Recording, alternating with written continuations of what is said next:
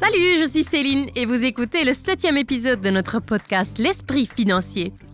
Au cours de cette série, nous avons discuté des possibilités d'investissement telles que les actions, les obligations et les fonds d'investissement. Aujourd'hui, nous nous concentrons sur l'investissement durable, un thème largement débattu qui attire de plus en plus l'attention, aussi dans le monde financier.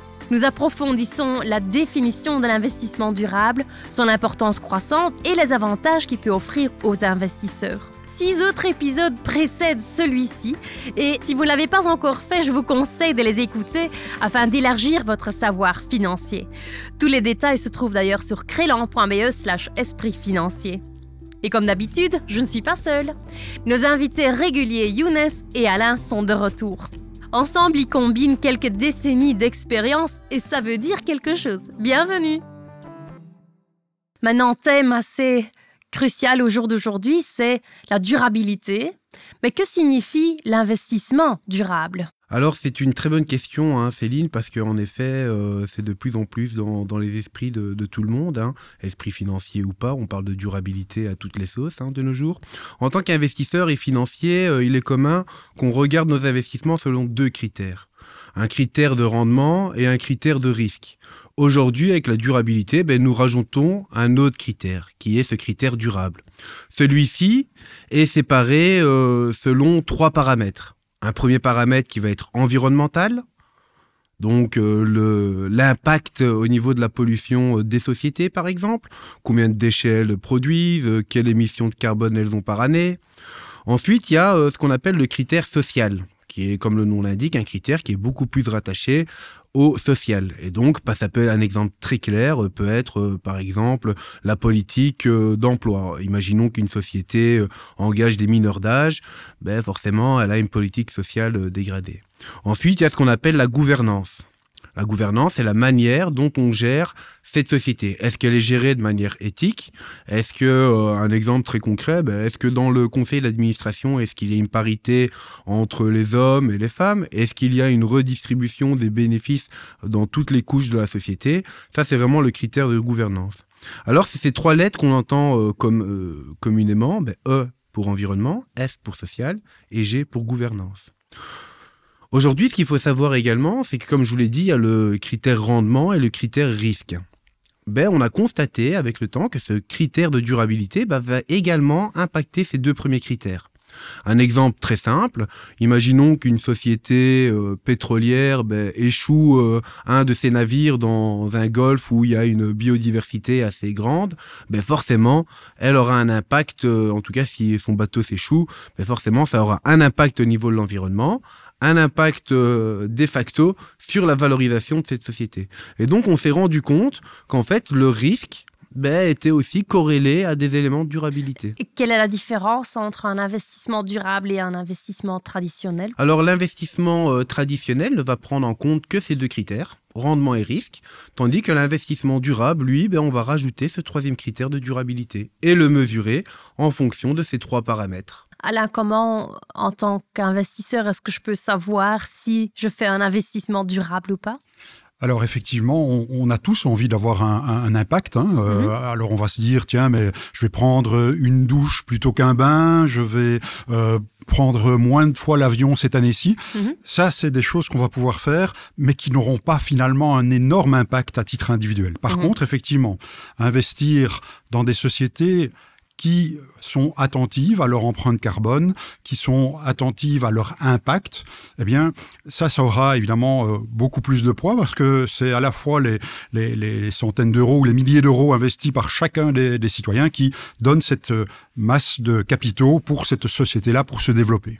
Alors, on, il est compliqué pour le conseiller financier parce que c'est pour nous une notion relativement neuve mhm. et nous ne sommes pas non plus euh, euh, les arbitres pour dire cette société-là est durable et celle-là ne l'est pas. Mhm. Nous n'avons pas de compétences à ce niveau-là. Mais aujourd'hui, il y a beaucoup de législations qui sont mises en place pour nous donner des guides et nous donner des indices justement de durabilité. Mhm. Et donc, par rapport à une solution financière que nous pouvons mettre en œuvre, nous saurons dès le départ si celle-là est euh, à impact durable ou pas. Mhm. Comment peut-on se protéger contre le greenwashing? Alors ça, c'est aussi une, très bonne question. Et c'est vrai que euh, nous pourrions nous-mêmes être dupés en tant que conseillers parce que euh, on n'ouvre pas toujours le, le capot hein, de la de la voiture, on voit pas, euh, on n'a pas toujours accès au moteur et donc on doit on doit parfois faire confiance nous-mêmes. Mmh. Mais c'est pas un problème aujourd'hui parce que effectivement aujourd'hui toutes les sociétés sont sensibilisées à ne pas faire du greenwashing, les enjeux financiers d'amende euh, dont elles vont être pénalisées si elles en font, euh, sont tellement importants que elle se garde de pouvoir euh, faire ce greenwashing. Oh, l'évolution est en marche, peut-être qu'il y reste encore quelques canards boiteux, mais je pense qu'on peut aujourd'hui, par rapport à ces critères qui sont tellement importants, on peut certainement se dire que les informations qu'on reçoit sont de, meilleure, de plus en plus de meilleure qualité, et donc on peut vraiment se fier sur les résultats que qu'on obtient. Et j'encourage évidemment à chaque investisseur de, de, poser cette question et mhm. d'avoir cette discussion avec son conseiller financier. Peux-tu me donner quelques exemples de secteurs ou entreprises spécifiques qui sont un vrai exemple en matière de durabilité? Alors évidemment, les, premières euh, idées qui peuvent venir, c'est de se dire, ben, toutes les sociétés qui euh, euh, ne travaillent pas les énergies fossiles et qui développent les énergies alternatives.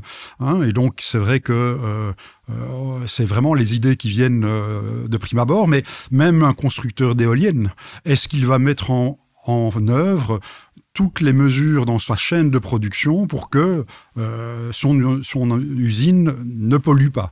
Et donc, attention que cette notion n'est pas que rattachée à euh, des sociétés qui euh, vont développer des batteries pour les voitures électriques, mmh. etc. Donc, on peut le voir que dans plein de secteurs d'activité, dans le processus de fabrication. Si les sociétés ont réfléchi en amont de comment faire pour sortir de la chaîne de production un produit qui a le moins d'impact, eh bien, on pourra considérer que cette société euh, a des facteurs de durabilité à pouvoir proposer aux investisseurs. Mhm. Et donc, on comprend assez facilement qu'il y a euh, deux catégories euh, où on peut distinguer dans cette durabilité. Il y a une catégorie qu'on va appeler une catégorie d'exclusion, et donc on va exclure directement tout un ensemble d'activités qu'on va considérer qui ne sont pas durables. Par exemple, ça peut être la fabrication d'armes, hein.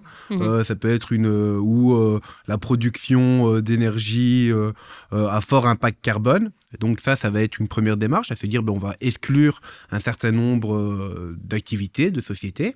Et puis une deuxième démarche, c'est se dire également qu'on ne peut pas tout exclure. Aujourd'hui, on sait très bien que l'économie tourne encore, pas au charbon, mais au pétrole ou au gaz. Et donc, on ne pourra pas exclure du jour au lendemain toutes les sociétés pétrolières ou gazières. Et donc, ce qu'on fait, c'est qu'on va regarder quelles sociétés sont le plus engagées et on va les comparer entre elles pour voir laquelle sera la, meilleure élève de la classe. Donc c'est vraiment les deux approches qu'on va essayer de prendre en compte. Une approche où on va exclure toutes les activités à fort impact, euh, carbone, social ou euh, de gouvernance, et puis un autre euh, axe où on va vraiment aller sélectionner les sociétés qui sont le plus engagées dans cette transformation vers un monde vert et durable. Maintenant, à part le fait d'avoir un impact, quels sont d'autres avantages pour l'investisseur? Alors pour l'investisseur, il y a plusieurs avantages. Premièrement, ben, euh, déjà diversifier son patrimoine. Euh, aller vers des énergies renouvelables et de l'énergie fossile, ben, c'est forcément euh, aller vers deux poches d'activité différentes et donc on diversifie de cette manière son patrimoine avoir de la durabilité permet de diversifier un peu plus son patrimoine. Deuxième élément, ben, c'est également se raccorder avec l'évolution du monde. Je veux dire, on entend très bien que euh, les différentes euh, crises, qu'elles soient les catastrophes naturelles ou autres, hein, même réputationnelles, ben, font qu'aujourd'hui, ces sociétés, le monde politique, civil et les sociétés ben, sont engagés vers cette transformation durable. Et donc avoir des investissements durables dans son portefeuille, ça allait dans la mouvance, ou en tout cas dans le dynamisme du futur. Ça, c'est peut-être le deuxième avantage. Et puis, le troisième avantage certain, c'est également qu'on donne une certaine conviction à son argent. Aujourd'hui, est-ce qu'on serait content de savoir qu'on, quand on investit son argent, ben, ça détruit un écosystème euh, dans l'Amazonie? Peut-être pas. Et donc, ça nous permet également ben, d'être engagés, de s'engager avec notre argent à aller vers un monde euh, plus durable, plus égalitaire et plus vert pour tout le monde. Mmh. Y a-t-il des risques liés à l'investissement durable? Alors comme dans tout, hein, euh, l'investissement ne se fait jamais sans risque. Il y a effectivement des risques. Comme je l'ai expliqué en début de l'épisode, ben, de base, l'investissement, les deux critères qu'on regarde, c'est rendement et risque. Ici, ce qu'on a constaté avec le temps, c'est que gérer également les risques liés à l'environnement, les risques liés aux problèmes sociaux et de gouvernance, ben, permettent d'atténuer le risque inhérent de chaque société. Est-ce qu'il y a plus de volatilité dans les investissements durables que dans l'investissement traditionnel? Alors, je n'ai pas d'études particulières euh, en tête pour répondre euh, vraiment à cette question, mais c'est vrai que ce qu'on doit garder à l'esprit, c'est que ce mouvement est en marche, ce mouvement va prendre encore euh, beaucoup d'expansion, et je pense que ce qui est important, c'est que les sociétés qui ne le sont pas, qui ne sont pas durables, mais ne recevront pas cette manne de capitaux pour faire face à leur prochain développement. Et donc, il est clair que en favorisant des sociétés euh, qui euh, sont euh, vertueuses, eh bien, on se donne des chances que cet effet boule de neige qu'on va avoir vers plus de durabilité dans le cadre des investissements, eh bien, sera porteur.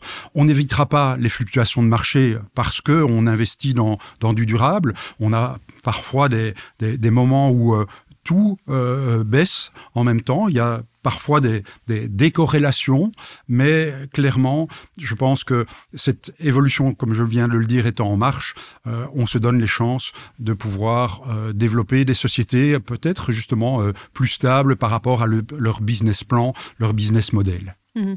Donc il n'y a pas forcément plus de, plus de risques, mais tu dis, ça peut justement aider à gérer les risques qu'on a dans le portefeuille. Oui, exactement. Mhm si on regarde euh, vers l'avenir, je sais bien que vous n'êtes pas clairvoyant, mais mhm. quand même, quelles sont les tendances dans ce domaine? Alors les tendances, euh, moi ce que je fais toujours comme exercice, c'est que je me dis, ben voilà, je vais dormir et je me réveillerai dans 5 ans.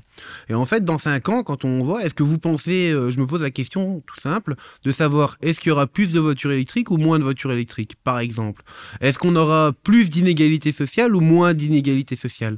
Et donc, en fonction de ces différentes questions, est-ce qu'il y aura plus de digital, moins de digital? Est-ce qu'il y aura plus de home working, plus de trajets, plus de trajets en avion ou pas? Et tout ça, ce sont des questions ben, qu'on se pose. Et en fonction ces questions, on arrive à déterminer, en tout cas pour chacun. Hein. Après, si on n'a pas réponse à ces questions, on se retourne vers nos conseillers ou vers des experts. Mais ça nous permet ben voilà, de voir où le monde va se profiler. Et euh, je n'ai aucune certitude, hein, bien entendu, mais aujourd'hui, euh, d'aucuns acceptent qu'on euh, profile le monde vers un monde beaucoup plus durable et beaucoup plus axé sur des éléments liés à l'environnement, le social et à la gouvernance. Quel impact est-ce que les facteurs externes tels que la crise climatique ont sur l'investissement durable ils ont plusieurs impacts. Hein. Euh, déjà, euh, comme tout investissement, ben, ils sont soumis à ces risques euh, qui nous prennent par surprise et donc qui créent beaucoup d'instabilité sur les marchés. Et donc ici, ben, comme vous l'avez entendu, l'environnement est un facteur très important dans cette mesure de durabilité. Et donc investir dans du durable, ben, c'est investir dans des sociétés qui ont moins d'impact au niveau de l'environnement et donc qui sont susceptibles de créer moins de risques ou en tout cas moins de chocs liés à ces euh, perturbations météorologiques ou chocs climatiques. Euh, euh, tout dépend de comment on l'appelle. Donc l'investissement durable est un choix intelligent, non seulement pour l'impact qu'on a personnellement, mais aussi pour le portefeuille à long terme. En effet, c'est un, un choix intelligent et puis réfléchi tous les choix doivent être réfléchis et euh, on a notre sparring partner qui est notre conseiller d'agence pour nous aider à réfléchir en la matière. Merci beaucoup à vous deux. Je vous souhaite euh, un avenir euh, durable. Nous sommes arrivés à la fin de ce septième épisode de l'esprit financier. Ben, merci à vous de nous avoir écoutés. Dans le prochain épisode, nous passerons à l'action et nous explorerons comment commencer à investir. Si vous ne voulez rien rater, abonnez-vous et retrouvez plus d'infos sur notre site web crélan.be slash esprit financier. Merci et à bientôt